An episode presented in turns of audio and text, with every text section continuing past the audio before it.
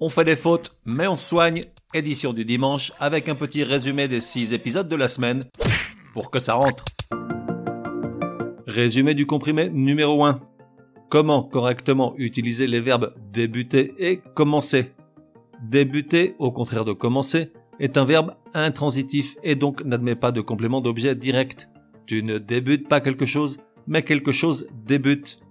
Ainsi, la phrase suivante Patrick et Martine débutèrent leur repas d'anniversaire par une engueulade n'est pas correct. Il faut dire le repas d'anniversaire de Patrick et Martine débuta par une engueulade. Commencer, quant à lui, est un verbe transitif. Il admet donc l'emploi d'un COD derrière. On aurait ainsi pu dire Martine commença leur repas d'anniversaire par pourrir Patrick.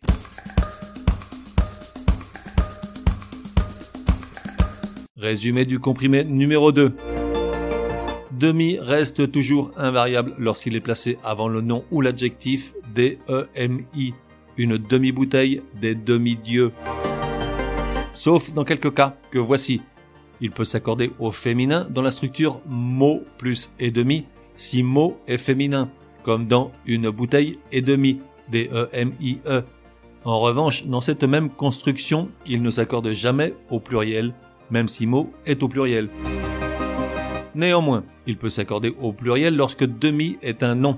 Par exemple, des fractions, des demi de mélo au rugby ou des demi de bière, des E-M-I-S. Dernier cas, si l'on se réfère aux demi-heures dans la formule, cette horloge sonne les demi, alors accord au féminin pluriel D-E-M-I-E-S.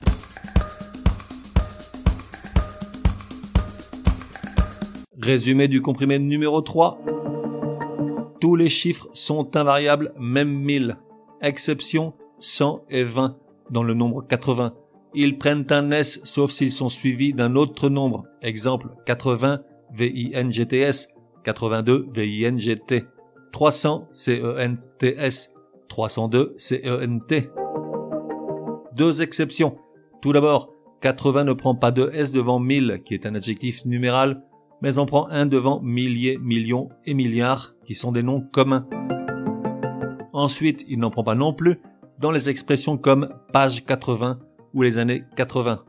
Enfin, pour en terminer avec les nombres et leur écriture, ne prend pas le chou, mais des traits d'union partout, c'est-à-dire entre tous les mots qui les composent.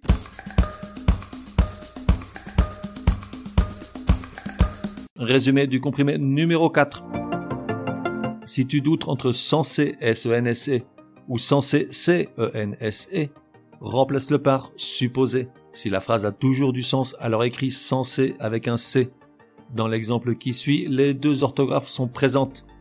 Ce soir-là, Patrick franchit la ligne rouge alors qu'il était censé être censé. Le premier censé s'écrit avec un C puisqu'on peut le remplacer par supposé et qu'il est suivi d'un infinitif. Le second s'écrit censé S-E-N-S-E.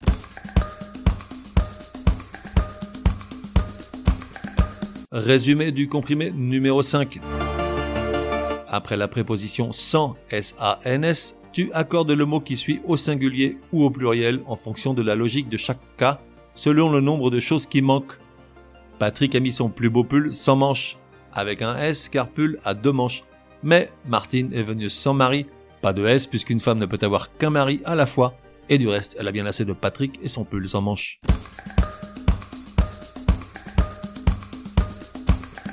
Résumé du comprimé numéro 6. Le verbe qui suit l'expression la plupart, sans complément, s'accorde toujours au pluriel. Exemple, la plupart sont complètement givrés. Tandis que l'adjectif ou le participe passé s'accorde selon le complément qu'on sous-entend.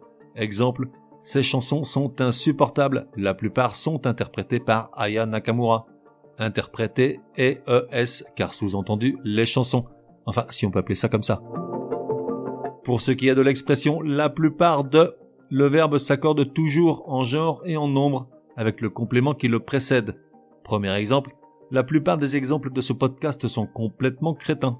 Second exemple, la plupart de l'audience de ce même podcast est vachement sympa. On fait des fautes, mais on soigne. Édition du dimanche te donne rendez-vous à partir de demain pour six nouveaux comprimés super fastoches. En attendant, café et à la messe.